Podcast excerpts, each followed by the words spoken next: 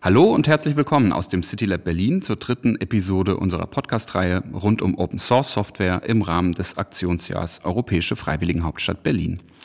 Letztes Mal haben wir gesprochen über die Finanzierung und Verstetigung von Open Source Projekten. Heute wollen wir uns anschauen, wie die Zusammenarbeit eigentlich in der Praxis funktioniert. Denn das ist ja das Schöne an Open Source Software. Da man im Offenen arbeitet, ist es sehr einfach, mit anderen zusammenzuarbeiten. Jeder kann Verbesserungen vorschlagen oder Anpassungen machen. Man lernt vielleicht auch mal neue Menschen in der Zusammenarbeit kennen. Auch im CityLab entwickeln wir Open Source Software. Nicht zuletzt, um die Übertragung in andere Städte und andere Communities zu erleichtern. Besonders gut geklappt hat das zum Beispiel bei unserem Erfolgsprojekt Gieß den Kiez, das inzwischen auch in Leipzig verfügbar ist und dort von der Code for Leipzig Community gepflegt und weiterentwickelt wird. Ja, und heute wollen wir darüber sprechen, wie sowas konkret funktioniert. Wie wandert Software eigentlich von einer Stadt in eine andere? Wie leicht oder schwer ist das?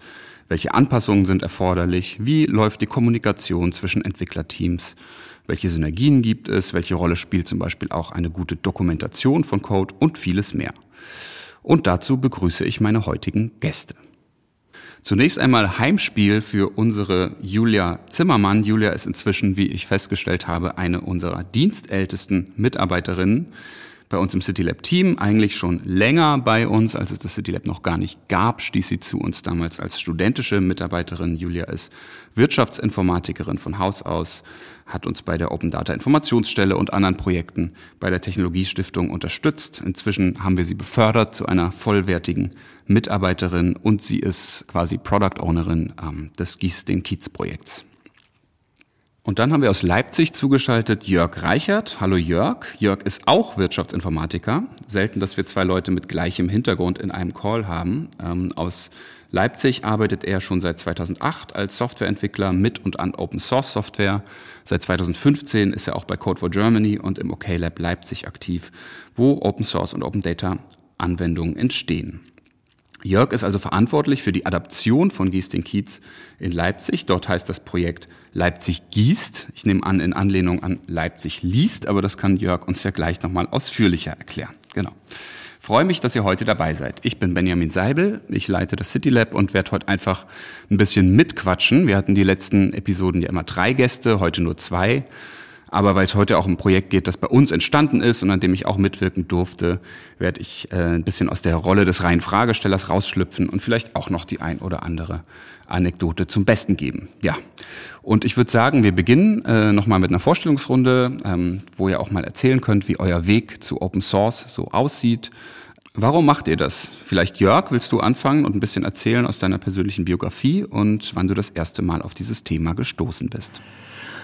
Ähm ja, benutzen tut man ja selber schon seit Ewigkeiten Open Source, weil man bedient sich einfach von dem, was andere schon gemacht haben. Und im Projektierungsseminar, im Studium war es für uns dann die Aufgabe gewesen, dass wir das selber Open Source stellen. Das war eine Vorbedingung sogar gewesen.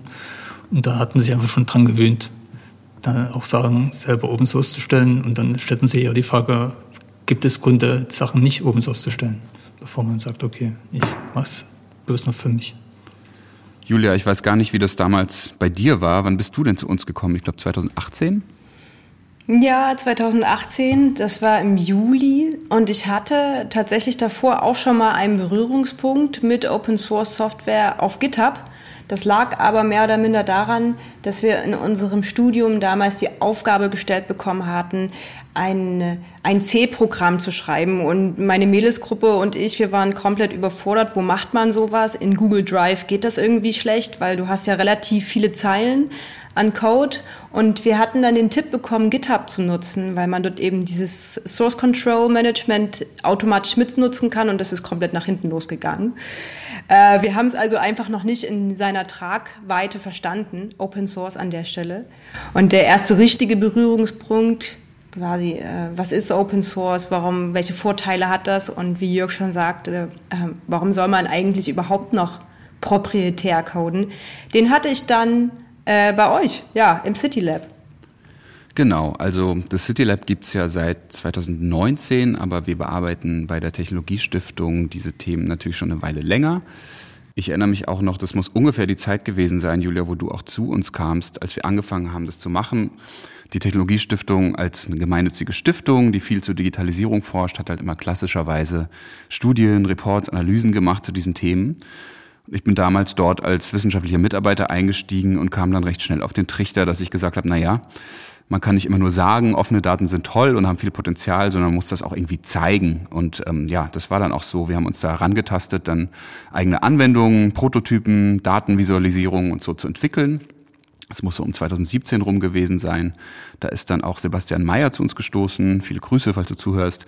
Der dann eigentlich mit uns angefangen hat, die ersten Sachen auch wirklich in-house zu entwickeln. Äh, und dann war das eigentlich für uns von Anfang an klar, ähnlich wie Jörg das auch gesagt hat. Also warum soll man proprietär coden, wenn man kein Profitinteresse hat? Also es war eigentlich das erste was wir gemacht haben, war uns halt einen GitHub-Account zu holen und die Anwendung da zu veröffentlichen, weil das auch einfach praktisch war für unsere interne Zusammenarbeit oder auch mal, wenn man mal externe dazu geholt hat, hat es einfach total viele Vorteile. Und ähm, ja, ich weiß nicht, aber es war eine Frage, die ich gleich auch an Julia nochmal zurückgeben würde. Vielleicht hatte das ja auch eine gewisse Strahlkraft nach außen. Also ich meine, du hattest dich ja, glaube ich, damals initiativ bei uns beworben. Und ähm, mich würde jetzt interessieren, ob du dich erinnerst, ob sowas auch eine Rolle gespielt hat. Also, dass du dann geguckt hast, oh, die haben auch einen GitHub-Account und da kann man auch mal reinschauen und sehen, wie entwickeln die denn so. Und also glaubst du, sowas ist auch relevant vielleicht? Also für mich, wie ich damals quasi ähm, angefixt war von dem Umstand, dass ich das im Studium einfach noch gar nicht verstanden habe, aber es meine Neugierde geweckt hat, weil ich erkannt habe, das ist ähm, was Moralisches, das ist eine Kulturfrage, das ist eine Einstellungs-, eine Haltungsfrage, Open Source zu coden, war das für mich dann so die glasierte Kirsche auf der Torte sozusagen. Als ich gesehen habe, dass ihr auch Open Source entwickelt, war für mich klar, da bewerbe ich mich noch mal umso mehr initiativ. Das war für mich ähm, großer Pluspunkt, weil ich würde fast behaupten, dass der Trend dahin auch geht. Also wir sind ja nicht die einzigen, die Open Source entwickeln. Man sieht es auch bei größeren Unternehmen und man sieht es auch bei Andresen und Horowitz in, in Kalifornien, die selbst einen dedizierten ähm, Open Source Beauftragten haben, die nur darüber berichten, wie man am besten Open Source Software äh, umsetzt und teilweise auch monetarisiert. Das wollen wir zwar nicht machen, aber dieses Thema ist kein Nischenthema und ich denke, das wird es in Zukunft auch immer weniger sein. Ja, auf jeden Fall. Also was du jetzt auch sagst mit äh, Kultur, also man kommuniziert ja auch irgendwie was mit. Ne? Also man sagt ja sozusagen, wir sind hier transparent, wir teilen unser Wissen miteinander, wir arbeiten im Offenen und das ist, glaube ich, wirklich was, was viele Leute auch anspricht. Ähm, Jörg, ich glaube, bei dir waren es auch im Studium die ersten Berührungspunkte mit, äh, mit Open Source Entwicklung, oder?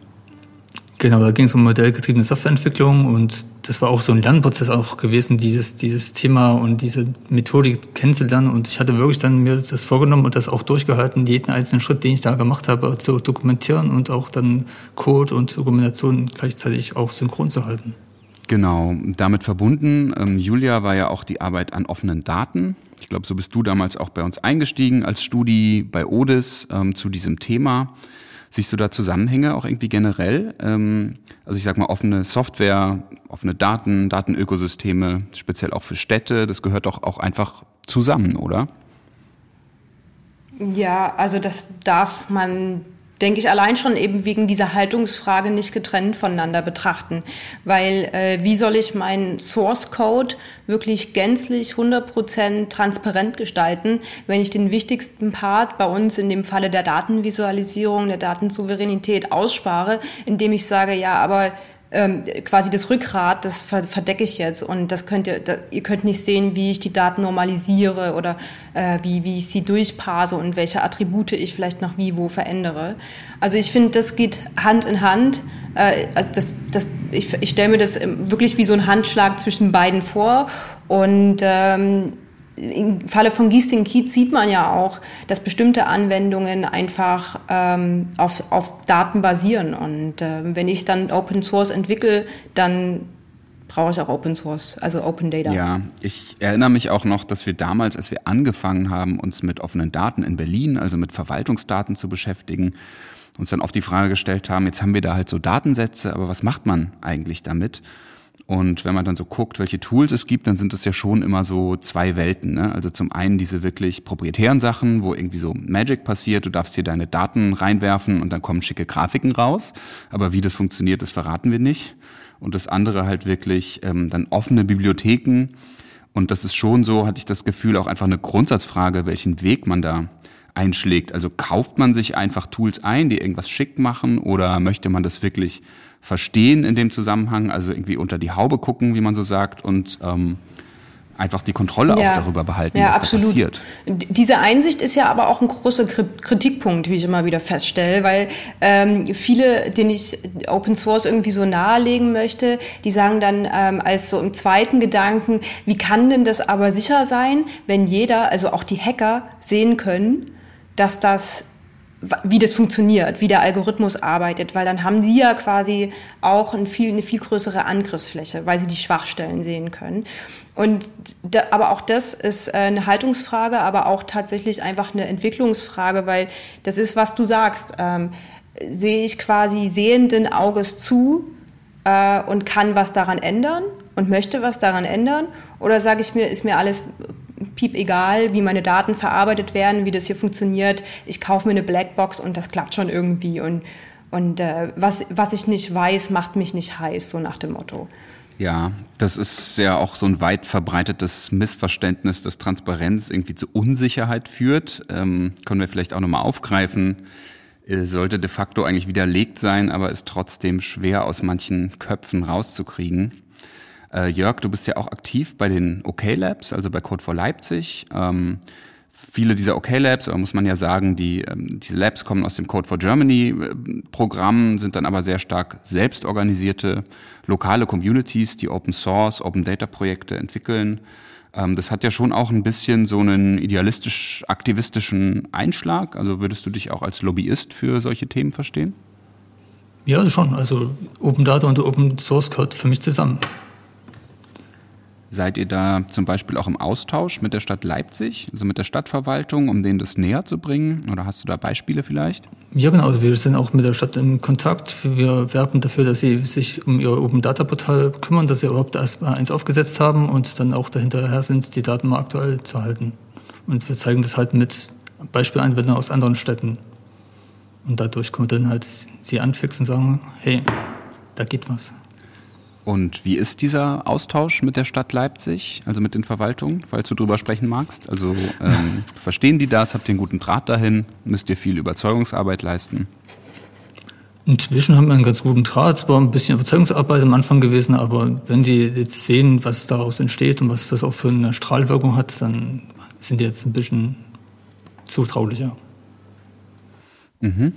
Ähm, und die Übernahme von Projekten, also so wie es jetzt bei Giesting Kiez auch passiert ist, guckt ihr regelmäßig in andere Städte, was da so geht? Also was man in Leipzig mal ausprobieren könnte? Lasst ihr euch da inspirieren von anderen Städten in Deutschland oder auch international? Oder war das jetzt eher Zufall? Das war, glaube ich, jetzt eher Zufall gewesen, weil das da wirklich von jemandem außen an uns rangetragen ist jemand hat es halt gesehen und meinte, okay, das bräuchten wir jetzt auch für Leipzig, aber ganz unterschiedliche Herangehensweise. Leute bringen das als Idee mit. Teilweise schauen wir halt selber, was in Deutschland an Projekten existiert, wo wir auch sehen, dass andere Städte auch schon von anderen Städten was übernommen haben und wir uns da quasi mit anschließen. Also ganz unterschiedliche Herangehensweisen. Ja, äh, Julia, das war ja auch bei Giesting Kiez eigentlich tatsächlich immer so ein Wunsch von uns oder eigentlich auch schon bei früheren Projekten, wo es dann vielleicht auch nicht immer geklappt hat, dass andere das eben auch übernehmen können. Das ist ja schon auch ein Grund, warum man das macht und in gewisser Weise ja auch so ein Ritterschlag, wenn das dann mal klappt, weil oft Absolut. ist es ja auch gut gemeint. Ähm, und prinzipiell kann natürlich jeder Open Source Code benutzen, aber ich sag mal, in 95 Prozent der Fälle macht es dann eben keiner. Da muss es ja schon sehr genau passen, aber ja, ich weiß nicht, Erinnerst du dich noch, oder vielleicht fangen wir mal noch weiter vorne an, wie ist eigentlich Gieß den Kiez entstanden? Wir können ja mal versuchen, unsere ja. Erinnerungen zusammen. Wir können es ja mal backwards engineeren sozusagen. Und vielleicht erzählst du auch noch mal ganz kurz für die Zuhörenden, die es nicht kennen, was das eigentlich ist. Ja, ähm, Giesing Kiez ist ähm, eine Plattform. Man kann das sich vorstellen wie eine Karte, auf der alle ähm, Straßen- und Anlagenbäume Berlins visualisiert werden. Zumindest alle, die erfasst sind. Wir haben also insgesamt eine Million Bäume roundabout in Berlin, von denen 750.000 erfasst sind und die äh, visualisieren wir auf einer Karte. Das ist jetzt erstmal kein Hexenwerk, aber ähm, im Zusammenspiel mit den Pumpen, die in Berlin stehen, und im Zusammenspiel mit den äh, täglichen Niederschlagsdaten ergibt das Ganze halt äh, einen gewissen Nutzen, nämlich dass AnwenderInnen sehen können, äh, wann welcher Baum äh, wie viel Niederschlag bekommen hat und sich auch selber ein Profil erstellen können, um sie zu gießen. Und als wir dieses Projekt äh, ähm, quasi angegangen sind, ich glaube, das ist so ein bisschen aus dieser ähm, noch sehr jungfräulichen Attitüde des City Labs herausgeboren, dass wir gesagt haben, wir wollen was mit Open Data machen, wir wollen aber auch Prozesse optimieren und wir wollen ähm, auf der Infrastruktur vielleicht auch auf, äh, von Berlin aufsetzen und Bäume gehören zur städtischen Infrastruktur. Es gab dieses riesengroße Baumkataster, was tatsächlich eine ganz gute Qualität hat, weil es sehr viele Datenpunkte mitliefert und das ist für äh, Open Source Software Entwickler und Open Data Fans halt ein gefundenes Fressen, wenn man einen Datensatz findet, der so vollständig und so relevant ist, weil ja auch sehr augenscheinlich präsent. Und ja, dann haben wir das Ganze einmal visualisiert und ich erinnere mich noch, dass niemand damit gerechnet hat, dass wir damit so viele offene Türen einrennen. Hm. Ja, naja, ich, ich erinnere mich auch noch, dass der Datensatz im Grunde am Anfang stand, ähm, weil das halt einfach, also es gibt zwar schon einige offene Daten natürlich auch in Berlin, aber so ein Datensatz mit irgendwie 650.000 Datenpunkten ist natürlich schon cool äh, und dann auch einfach noch ein Thema, was viele Leute interessiert, was irgendwie sehr greifbar ist. Ähm, Stadtbäume, kann jeder was mit anfangen. Ähm, und ich erinnere mich auch noch, dass wir das ursprünglich mal anders geplant hatten, weil ähm, wir, glaube ich, zuerst so eine Art Experten- oder Prognosetool entwickeln wollten. Das waren so die ersten Ansätze, sehr, sehr iterativ entstanden. Und dass wir halt gedacht haben, na ja, wenn man jetzt noch Wetterdaten und Daten zu Bodenfeuchte und so alles, was wir noch so hatten, zusammenwirft, könnte man dann nicht irgendwie ein Vorhersagemodell entwickeln, was das Baumsterben in Hitzesommern angeht oder so ein Gefährdungsmodell oder so. Und da hatten wir, glaube ich, auch erste Gespräche und sind dann irgendwann aber umgeschwenkt, auch als wir mehr und mehr von diesen Baumgieß-Communities kennengelernt hatten oder einfach gemerkt haben, wie vielen Menschen dieses Thema auch so am Herzen liegt. Ne? Dass wir gesagt haben, lasst uns doch was machen für alle, so was nicht nur für eine Handvoll Experten relevant ist, sondern wo jeder, der, der Lust hat, Bäume zu gießen oder sich um Baumpflege zu kümmern, ähm, ja, sich eintragen und das mitnutzen kann, sich mit anderen vernetzen kann. Ähm, und wir haben daraufhin auch den, den Namen geändert. Mhm. Ja, ja, Internet of Trees.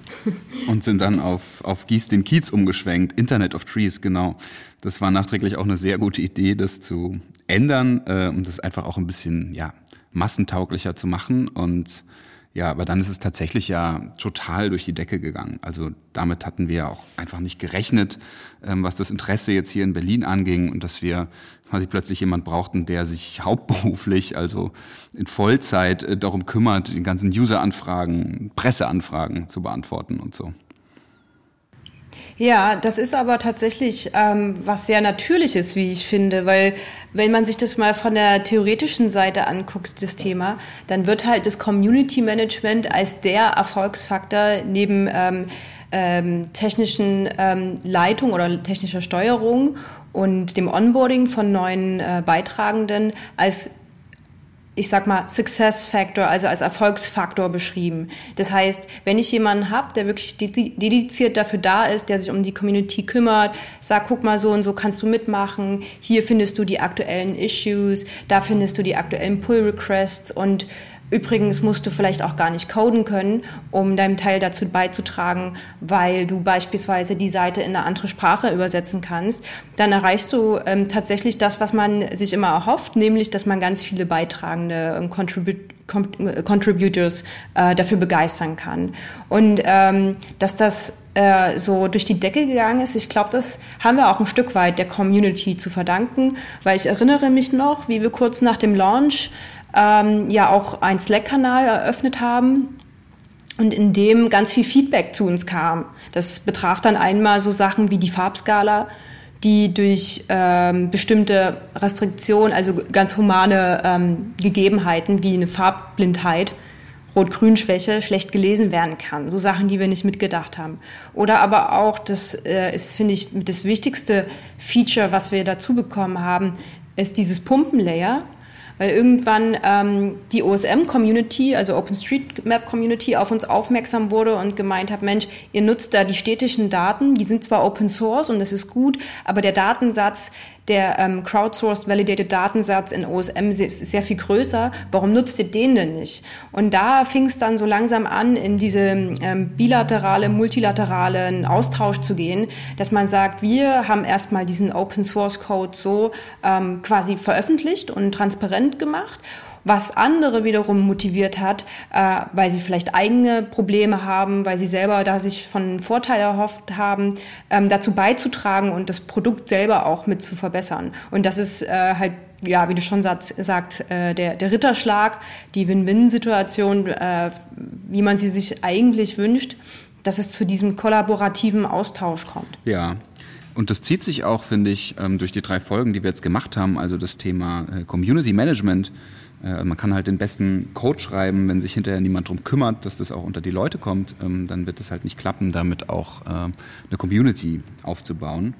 Und ich glaube, auch unsere EntwicklerInnen ähm, waren da oder sind eigentlich immer noch wahnsinnig responsiv, was zum Beispiel so Anfragen angeht. Also, weil wir uns auch einfach so gefreut haben, dass dieses Projekt überhaupt ähm, die Aufmerksamkeit bekommt, wenn da jetzt jemand ein Issue aufgemacht hat, gesagt hat, hey, ich habe einen Fehler in eurem Code gefunden dann war das für uns eigentlich eher immer ein Grund zur Freude, dass wir gesagt haben, cool, das wird wahrgenommen, ja, dass wir uns da natürlich dann auch drauf gestürzt haben und die Sachen eben schnell auch übernommen oder gefixt haben, wo das ging. Ähm, und das ist natürlich ein Luxusproblem und ähm, das ist bei größeren Projekten vielleicht dann auch schwieriger, aber ich glaube, ähm, oder es hat sich jetzt auch in den letzten Gesprächen gezeigt, dass es halt ohne äh, auch so eine nicht technische Community-Pflege, also wo können sich Leute auch hinwenden, wenn was nicht funktioniert und dass wir dann natürlich auch das besondere Glück hatten ähm, mit Gieß den Kiez, dass es einfach schon viele Organisationen und engagierte Menschen äh, gab, die sich ohnehin schon ähm, für das Thema interessiert haben. Ne? Also dass zum Beispiel Umweltverbände äh, auf uns zukamen, mit uns kooperieren wollen, äh, Initiativen aus den Kiezen, ähm, ich hatte letzte Woche in einem, in einem Meeting, äh, hat jemand zu mir gesagt, ich habe da ähm, bei mir in der Straße jetzt einen von euren, äh, von euren Gießsäcken entdeckt und ähm, war total verblüfft, weil ähm, sagt, wir haben, wir, wir haben keine Gießsäcke, aber ähm, sie meinte, da sei äh, das Logo von Gieß den Kiez drauf. Und ähm, das ist ja schön, dass sich das dann eben so verselbstständigt, dass Leute also offenbar Guerilla-Marketing da für unsere Seite gemacht haben äh, und einfach mit dazu aufrufen, das zu unterstützen. Ähm, und das ist ja dann im Grunde auch der einzige Weg, wie sowas dann in der Breite funktioniert. Also wir haben jetzt ja auch keine großen Marketingbudgets, äh, auch wenn wir eine kleine Plakatkampagne planen, darf man vielleicht schon verraten. Ähm, aber wir sind eh darauf angewiesen, dass andere Communities das dann auch mittragen. Ähm, aber Jörg, vielleicht magst du auch mal erzählen, wie du diese Anwendung überhaupt entdeckt hast. Ähm, ich glaube, das war auch schon relativ früh, ne? also in der ersten Saison, muss so 2020 gewesen sein. Genau, ich glaube bis im Mai war es gewesen, genau, Mai 2020. Hatte ich, hatte vorher schon mal gesehen, habe das interessiert verfolgt, aber dann kam wirklich die Anfrage und es kam auch noch eine Anfrage von, von einer bestehenden Gießgruppe das war vor allem noch der initiale Ausschlaggeber gewesen. Die hatten sich beholfen mit einer Excel-Tabelle, wo sie wirklich die Standortnummern aus der Stadtseite abgeschrieben haben und da hinterlegt hatten, wo sie gegossen haben. Das ist natürlich extrem aufwendig gewesen und die haben natürlich gesagt, hey, wir brauchen diese Anwendung auch für Leipzig. Und es gab auch bestehende Gießinitiativen vom Ökolöwen, der auch schon eine Plakataktion gemacht hat. Also es gab auch schon diverse Gießinitiativen in Leipzig. Aber das Thema war für dich erstmal neu oder bist du selbst auch so ein Baumgießer? Ich bin eigentlich nicht so der Baumgießer, aber ich fand einfach den Textdeck interessant und ich habe mir das dann zugetraut, dass ich das hin kann, hinbekommen kann. Und ich habe auch wirklich gesehen, da ist wirklich Interesse dabei. Ich hatte am Anfang auch bloß das mal so dummymäßig deployed und das mal auf Twitter gezeigt und geguckt, okay, wie ist so die Resonanz und dann kam halt dann wirklich über die GitHub-Issues von euch sogar dann die Resonanz von Leipzig aus und da dann auch der Kontakt zu mir dann zustande.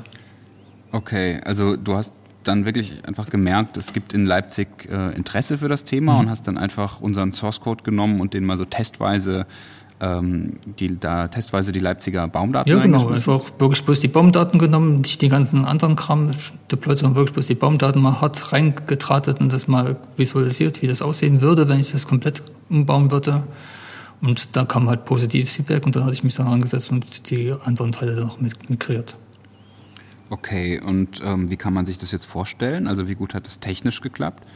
War das eher so eine Sache, die man mal in einer Stunde macht oder musstest du da doch noch viel schrauben und anpassen? Der Witz war ja gewesen, so viel am Code selber musste ich nicht ändern, sondern es war wirklich mehr so eine Konfigurationssache, weil es sehr viele Komponenten sind, die ihr entwickelt habt und es war mehr so eine Konfiguration, okay, da muss ich das reinstecken und dort muss ich das reinstecken, was teilweise auch nicht im GitHub drin liegt, weil es ja teilweise auch geheime Daten sind. Und das war, glaube ich, so ein bisschen der Hauptpunkt gewesen, dann noch so ein bisschen mit den Geodaten rumhantieren, das ist auch immer mit den verschiedenen Projektionen immer so ein bisschen Schmerz, weil in jeder Stadt, die bauen Kataster benutzt andere Projektionen, da muss man dann wieder rausfinden, wie man das dann wieder vereinheitlicht. Da hatte ich dann, glaube ich, dann mal eine Woche dran gesessen, um das dann wirklich hinzukriegen. Aber selber im Code musste ich nicht so viel ändern. Es ist wirklich dann wirklich ein Branding austauschen, irgendwie das Logo austauschen und den, den zentralen Punkt dann von Berlin nach Leipzig verlagern. So viel ist es dann nicht. Ja, das mit den Projektionen, da können, glaube ich, unsere Geodatenleute auch ein Lied von singen. Da hat äh, das Land Berlin ja auch eigene Vorstellungen. Okay, aber so habt ihr euch dann kennengelernt. Ähm, ich erinnere mich noch, dass wir euren Tweet äh, natürlich wahrgenommen hatten äh, mit dem Test-Deploy und dass wir das ziemlich cool fanden. Aber wie ging es dann eigentlich weiter? Habt ihr dann, dann habt ihr miteinander Kontakt aufgenommen, oder? Hm. Also ich erinnere mich noch an ein Telefonat mit der Stiftung Eckenwecken die dann auf das Thema aufmerksam geworden ist. Der Thorsten Mehnert rief mich an, weil ähm, eine Bürgerinitiative ähm, äh, das gerne eben auch umsetzen wollte. Ich kann, kann, mir vorstellen, dass es die gleichen Leute waren, Jörg, die auf dich zugekommen sind. Aber irgendwann schrieb dann eben Jörg auch eine E-Mail, wo es um eine SQL-Abfrage in die Datenbank ging, die einen Error zurückgeschmissen hat. Und er wollte wissen, woran das liegt. So, ne? Also eigentlich so ähm, äh, quasi eine konkrete Frage zum Code. Und ähm, ich weiß aber auch, dass du schon vorher mit unserem ähm, Code-Admin Kontakt hattest, mit Fabian und auch mit Sepp Meyer. Und die hatten dir am Anfang auch schon ein bisschen geholfen, weil man muss sagen, bei Jörg hört sich das jetzt so einfach an, aber ich glaube, Jörg ist auch ähm, einfach ein sehr guter Autodidakt. Äh, Jörg hat das ja geforkt und aufgesetzt, als es noch keine Doku gab also selber einfach erklärt, wie das jetzt funktioniert und wie viele Environment-Variablen ich brauche, damit meine Datenbank läuft oder wie das mit Mapbox.gl funktioniert. Und das sind ja wirklich, das ist ja ein ähm, Technology-Stack, der zwar skizziert war, also ich glaube, da muss man auch ähm, von unserer Seite aus sagen, dass das gut ist, dass äh, wir da so einen strengen äh, Code-Admin haben, der sagt, es gibt kein Repo ohne ein README auf GitHub. Das heißt, ich habe immer eine Seite, wo da steht, wie ich diese, äh, diese App lokal zum Laufen bekomme und wie ich diese App vielleicht sogar auch deployen kann. Und ich glaube, das war schon da. Und ja, irgendwann war Jörg stuckt und hat sich bei uns gemeldet und ich habe dann immer an Fabian verwiesen. Aber wir hatten uns dann auch noch mal bei einem Treffen von, äh, von Leipzig äh, ausgetauscht. Und ich durfte da ein paar Einblicke erlangen, weil was ja so schön ist bei der Adaption nach Leipzig, ist, dass es eben kein Dead Code ist. Dass da jetzt nicht nur, sage ich mal, Jörg sitzt, der sagt, ich teste mal, ob ich das kann, weil ich kenne den Tech-Stack, sondern dass Jörg das irgendwie auch aus Herzensangelegenheit macht, äh, Angelegenheit macht und dass die Stiftung dahinter steht, dass da diese Bürgerinitiative ist und dass da eine ganze Gruppe ähm, dahinter steht, die ein Interesse daran hat, dass es eben nicht nur ein One-Hit-Wonder aus dem Jahr 2021 ist, sondern auch noch die nächsten Jahre weitergetragen wird und dass das was Nachhaltiges ist. Und ähm, ja, jetzt habe ich ein bisschen ausgeholt, aber wir haben uns kurz nach dem Release kennengelernt. Und ich habe auch gesehen, dass Jörg, wir haben das ja, ich glaube, irgendwann Anfang, Ende Mai, Ende Mai sind wir live gegangen und zwei Tage später hat das Jörg schon geforkt bei GitHub. Also wow. es war echt schnell. Und das ohne Doku, was wir inzwischen übrigens nachgeholt haben. Da können wir vielleicht ja. auch nochmal drüber sprechen. Aber Respekt. Es gibt ja den schönen Spruch, der beste, die beste Doku ist der Code letztendlich. Oder Code ist die Doku. Und wenn der Code gut strukturiert ist und die Variablen gut benannt sind, dann ist das vielleicht sogar manchmal besser, als wenn der Code und Dokumentation irgendwie schon auseinandergelaufen sind. Und man, als Entwickler muss, finde ich auch, muss man auch in der Lage sein, fremden Code lesen zu können und sich auch da reindenken zu können. Das können manche nicht. Die sind dann zu faul und bauen sie halt mal ihr eigenes Projekt. okay, alles klar. Ähm, du hast tatsächlich, glaube ich, ein paar Anpassungen gemacht. Ähm, unsere erste Version lief, meine ich, noch auf AWS. Also ich erinnere mich dunkel, dass es so ein, zwei Sachen gab, wo du gesagt hast, mhm. ähm, würde ich gerne anders machen. Interessanterweise, genau, das war mein ursprünglicher Plan gewesen, da mal den Text-Tag zu ändern, aber ich habe mich dafür entschieden, das dann doch nicht zu machen. Auch aus Fallschutzgründen, aber auch halt die Möglichkeit zu behalten, wenn ihr weiterentwickelt, dass ich das dann bei mir nachziehen kann. Wenn ich halt davon weggehe, dann habe ich die Möglichkeit nicht mehr dazu, dann muss ich dann doch wieder alles selber pflegen. Ist ein bisschen ein Kompromiss, aber halt auch ein Kompromiss mit Zeit. Und das ist ja dann tatsächlich auch passiert. Also Giestin Kiez wird jetzt ja, also eigentlich auf beiden Seiten, oder? Also wir, wir haben nochmal ein großes Cleanup gemacht, den neuen Baumkataster und auch ein paar neue Features noch integriert. Ähm, aber wir gucken natürlich auch ganz gespannt nach Leipzig, vor allem wegen dem Thema native Smartphone-Apps. Das war ja was, wo wir uns nie rangetraut haben, aber immer gesagt haben, naja, vielleicht findet sich ja mal jemand, der das kann oder der das macht. Äh, und tatsächlich habt ihr sowas ja auch in Entwicklung, oder Jörg? Ja, genau. Also das war auch ein Zufall gewesen, weil wir bei uns in der Firma halt auch so ein Thema hatten, dass wir irgendwie das unsere Anwender auch als Smartphone haben wollten, aber eigentlich mehr aus Sichtbarkeitsgründen, ohne dass wir jetzt wirklich eine Anwendung bauen wollen, die wirklich nativ ist, sondern wirklich bloß die Anwendung ist Hauptsache im Play Store und die ist trotzdem eigentlich die gleiche wie die Webanwendung. Und da sind wir zufälligerweise auf ein bestimmtes Tool gestoßen, was genau das macht, was man einfach bloß dann so konfiguriert, dass das die Webseite aufruft. Und das gibt es sowohl für Android als auch für iOS. Und für Android hatte ich es jetzt schon gemacht. Und jetzt drängeln ganz viele Nutzer schon, dass ich das auch für iOS bitte schön mache.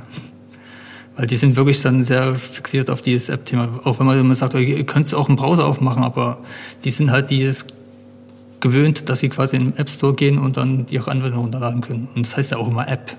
Und App ist halt immer die Assoziation mobile App. Genau, genau. Also wir bekommen ja auch viele Anfragen für Projekte, sind dann meistens eher kritisch gegenüber nativen Apps eingestellt, weil halt oft einfach der Aufwand und Ertrag ähm, in wenig Verhältnis steht zu einer guten Webanwendung, die dann halt auch auf Smartphone optimiert ist. Aber gerade bei dem Thema Baumgießen, was man ja eigentlich meistens dann macht, wenn man nicht am Rechner sitzt, muss man natürlich sagen, dass eine Smartphone-App sich schon total anbietet und dass man auch Richtung Usability da nochmal einiges optimieren könnte. Aber ich sehe schon an Julias Gesicht, dass sie sich darüber auch schon einige Gedanken gemacht hat. Ich wünsche mir auch eine App. Nein, also ähm, das ist natürlich, das hat Vor- und Nachteile. Der große Vorteil an einer Web-App ist, dass die erstmal jeder nutzen kann, device-unabhängig, Betriebssystem unabhängig. Und wenn ich, wenn wir jetzt von Anfang an eine Android-App entwickelt hätten, dann hätten wir, ich glaube, in Europa sind es locker 60 Prozent der Smartphone-Nutzer ausgeschlossen, weil sie halt iPhone nutzen. Und insofern ist es richtig, dass das bei uns erst im zweiten Schritt kommt. Und der Jörg, der hat mir schon angeboten, und da sind wir eben bei diesem äh, kollaborativen Zusammenarbeiten, dass wir in Anschluss an diesen, äh, an diesen Podcast uns hinsetzen und er mir äh, seine Android-Version einmal vorstellt. Ähm, ich werde mir also angucken, wie aufwendig das ist und der Hoffnung, dass wir das vielleicht auch für Berlin hinkriegen und deployen. Jörg hat mir versichert, dass es nicht so schwer ist, aber Jörg hat, wie gesagt, auch ohne Doku Leipzig-Gießt aufgesetzt. Also mal schauen. Genau, ja. Also das finde ich jetzt auch ein wunderschönes Beispiel, wie ein Fork eben nicht nur quasi parasitär den ursprünglichen Code nutzt äh, und sagt, das nutzen wir jetzt für unsere Zwecke, sondern eben auch zur Weiterentwicklung beiträgt. Ähm, und genauso wäre es ja idealerweise, dass dann eben wechselseitig sozusagen ein Austausch entsteht. Ich kann mir aber auch vorstellen, dass das auch herausfordernd ist in der Praxis, weil es ist ja so ein bisschen auch eine Balance zwischen ja ähm, eine Autonomie, also jeder möchte das irgendwie auch so machen, wie er oder sie möchte. Und gleichzeitig, das hat Jörg ja eben schon angedeutet, wenn man so einen Fork macht, kann es natürlich auch passieren, im schlimmsten Fall, dass man dann zwei Projekte hat, die sich auseinanderentwickeln, also vielleicht auch unnötigerweise auseinanderentwickeln. Und dann kriegt man das irgendwann nicht mehr zusammen. Ne? Also wie erlebt ihr das denn so in der Zusammenarbeit? Also wie oft tauscht ihr euch aus oder tauscht ihr euch überhaupt regelmäßiger aus, wenn es jetzt um ein bestimmtes neues Feature geht, dass man sagt, hey, ist das für euch interessant oder wollen wir das vielleicht mal an einigen Stellen zusammen entwickeln? Macht ihr sowas? Jörg ist da proaktiver als ich, bin ich ganz ehrlich. Weil Jörg aber auch gerade, ähm, ich glaube, an dem Punkt ist, wo wir letztes Jahr waren nämlich diese App wirklich äh, stetig weiterzuentwickeln. Und wir sind gerade eher die Nutznießer, sage ich mal. Also wir hatten Anfang des Jahres auch größere Features wie die Geolokalisierung, das Baumrouting, ähm, aber ich, bislang ist es so gewesen, dass äh, Jörg mich darüber informiert hat, wenn er, ähm, wenn er Änderungen vorgenommen hat. Und wenn das äh, aus unserer Sicht sinnvolle Änderungen waren, was es meisten, was meistens der Fall war, dann hat er mir seinen, ähm, seinen Commit bei GitHub geschickt. also den Link zu dem File, wo sich die, der Code geändert hat. Und das wiederum konnten unsere Developer relativ leicht ähm, übersetzen. Also auch wenn die Codebasis vielleicht nicht mehr eins, und, eins zu eins die gleiche ist, was sie garantiert nicht ist, hilft es dann doch, ähm, zu sehen, dass die Logik die gleiche ist, dass wir die gleichen Variablen verwenden und äh, wie Jörg in dem Falle daran gegangen ist und bestimmte Features implementiert, weil das macht die Sache einfach schneller und das hilft uns, ähm, Ressourcen zu sparen, es hilft aber auch Jörg, Ressourcen zu sparen. Und dadurch, dass es halt geforkt ist, ähm, ist es in diesem Source Control Management System miteinander sozusagen verknüpft. Und sobald der eine ähm, ein Update macht, dann kann sich das theoretisch der andere reinziehen in die Codebasis und einer entwickelt und zwei haben Vorteile. Also äh, eigentlich das Beste, was passieren kann. Besser noch, wenn Leute noch mehr Städte dazukommen, ist klar, aber äh, ich glaube, für jetzt ist das äh, wirklich ein sehr guter Zustand, wie wir ihn haben. Oder Jörg, was sagst du? Ja, genau. Es gab einmal den Fall, wo er wirklich ein größeres Refactoring gemacht hat. Das hat mir auch sehr wehgetan quasi, weil ich dann das dann bei mir nachziehen musste und das hat mich dann irgendwie einen Tag gekostet. Aber es war trotzdem ein gutes Refactoring gewesen, das ihr gemacht habt. Und ich habe halt dadurch auch profitiert. Ich muss natürlich auch mal, wenn ich dann Änderungen von euch ziehe, aufpassen, dass ich bei mir meine Features nicht kaputt mache, die ich jetzt bloß auf meiner Seite habe. Wenn ich dann irgendwie Sachen dann wieder von euch wieder reinziehe. Aber das geht eigentlich ganz, trotzdem ganz gut.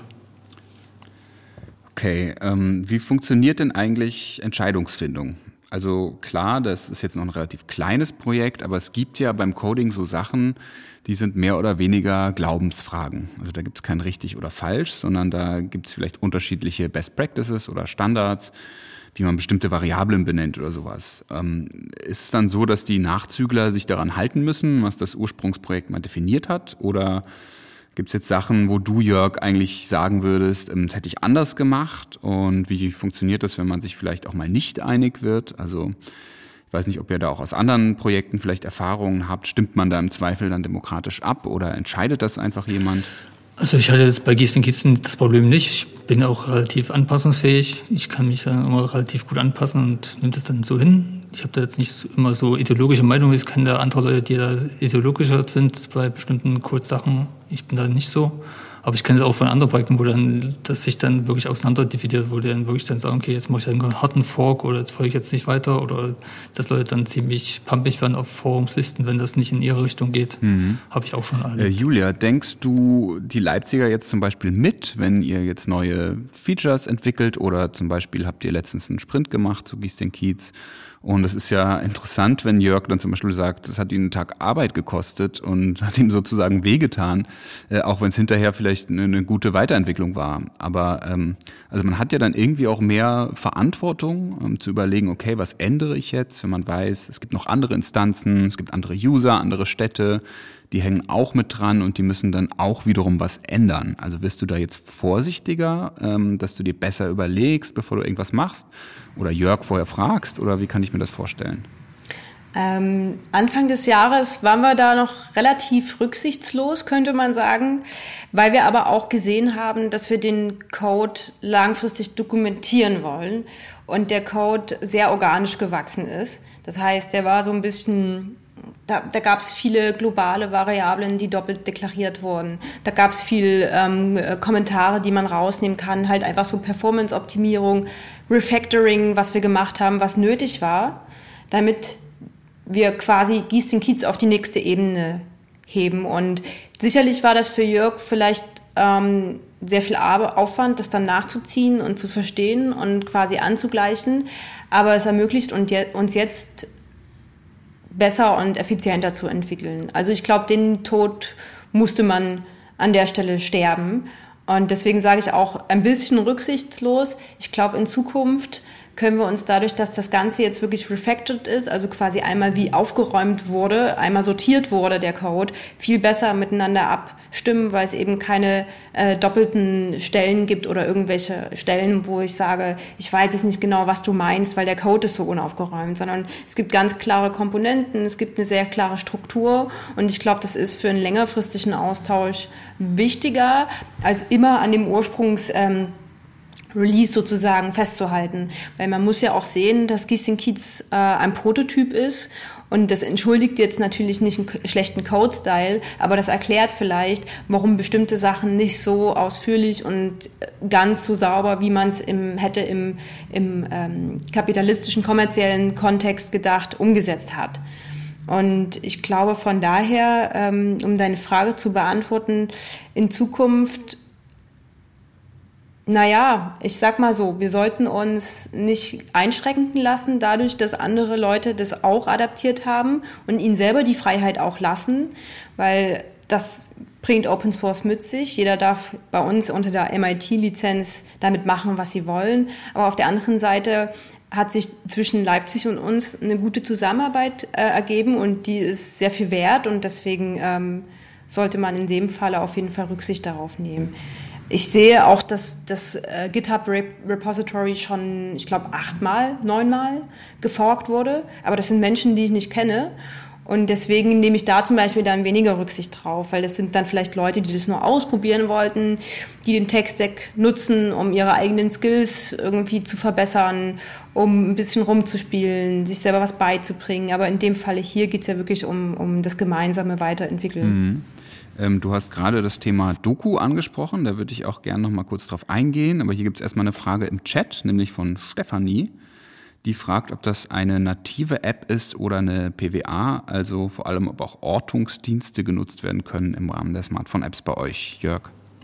Genau, also die Ortungsdienste können ganz normal benutzt werden. Das hat wirklich Progressive Web App. Genau, es ist wirklich keine native App. Das ist wirklich bloß ein Container drumherum. Okay.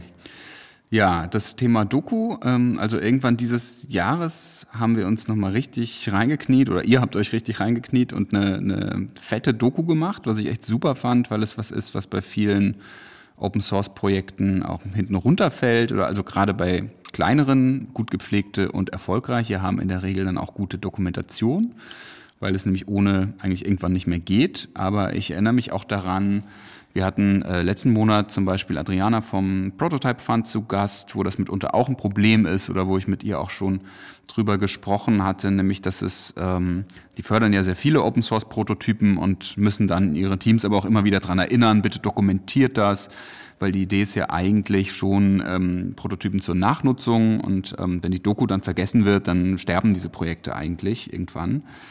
Ähm, wie kam es denn zu dem Entschluss, dass sozusagen, also dass ihr ähm, euch nochmal richtig reingehängt habt in die Doku und was war das dann auch nochmal richtig Arbeit oder habt ihr das einfach so runtergeschrieben? Mm, bis es zur Doku kam, war es sehr viel Arbeit weil wir haben gesagt, wir fangen die Doku nicht an, bevor wir nicht den Code auch einmal aufgeräumt haben. Weil es bringt nichts, quasi ähm, alte, alte Pläne, alte Architektur, Grundrisse sozusagen zu dokumentieren. Äh, die Doku selber runterzuschreiben, ich glaube, das ging dann schnell. Also das hat dann, da haben wir uns quasi einmal aufgeteilt in ähm, das Bank Backend, was bei uns der Fabian vor allem verantwortet und das Frontend, das hat der Lukas gemacht und äh, ähm, die wussten ja ganz genau, wie das Ganze, wie der Tech-Stack aussieht und wie, wie, das, wie der Code aufgebaut ist. Aber ähm, zu dem Punkt zu kommen, dass man sagt, okay, das ist jetzt vielleicht schon wirklich ein bisschen mehr als ein Prototyp, mehr als eine Beta-Version und es lohnt sich, das jetzt auch zu dokumentieren, das war, das hat ein Stück gedauert. Also das waren, wenn ich mich richtig erinnere, zwei, zwei kleine Sprints. Und dabei hat Jörg die Doku nicht mal gebraucht. Ja, ich meine, Dokumentation ist schon dann wichtig, weil du da dokumentierst, warum du was gemacht hast. Das ist eigentlich wichtig, wie du dann Dokumentation schreibst. Wenn du bloß Dokumentation schreibst, wo du dann genau das beschreibst, was eh schon sichtbar ist im Code, dann hilft die Dokumentation nicht. Sonst geht ja eher um die Zusammenhänge und warum ist was wie entschieden worden und warum ist was so. Und das Problem ist dann, wenn man nachträglich Dokumentation schreibt, dass man dann schon eigentlich betriebsblind ist, weil das, weil man sagt, das ist doch alles klar, das sieht man doch und eigentlich muss man, braucht man dann Input von jemandem, der sich damit überhaupt nicht auskennt. Da sagt, okay, warum ist das so und warum ist das so? Julia, du lachst. Ja, ich, ich wollte noch hinzufügen, es war aber auch, also auch wenn das vielleicht aufwendig ist, ich würde das jedem empfehlen, weil was dann auch passiert ist, ist, dass unsere ähm, Developer quasi ihre Arbeit nochmal Revue passieren haben lassen. Also wir haben ja bestimmte Actions, bestimmte ähm, Skripte, die automatisch durchlaufen. Die wurden irgendwann mal vor eineinhalb Jahren geschrieben von einem Developer, der teilweise, also der eine ist nicht mehr da, der andere, den kann man noch ansprechen, aber es war halt teilweise gab es da so Stellen im Code, da war man sich nicht unbedingt sicher, wie das jetzt genau funktioniert. Und durch die, diese Dokumentation haben wir selber auch nochmal eine sehr, ähm, ein sehr großes Maß an Expertise und Selbstvertrauen dazu ähm, erlangt.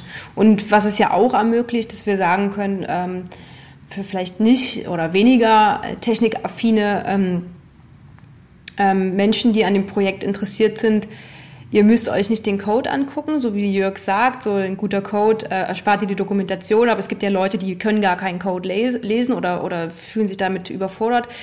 Ähm, den können wir halt jetzt sehr gut diese Doku einfach weiterleiten. Und da ist bestimmt auch ganz vieles noch kryptisch, weil da mit ganz vielen Fachbegriffen um sich geschmissen wird. Aber es ist zumindest ein bisschen leichter verdaulich ähm, dargestellt und ein bisschen inklusiver gedacht, als jetzt nur zu sagen, wir schreiben nur in Anführungsstrichen gut lesbaren Code.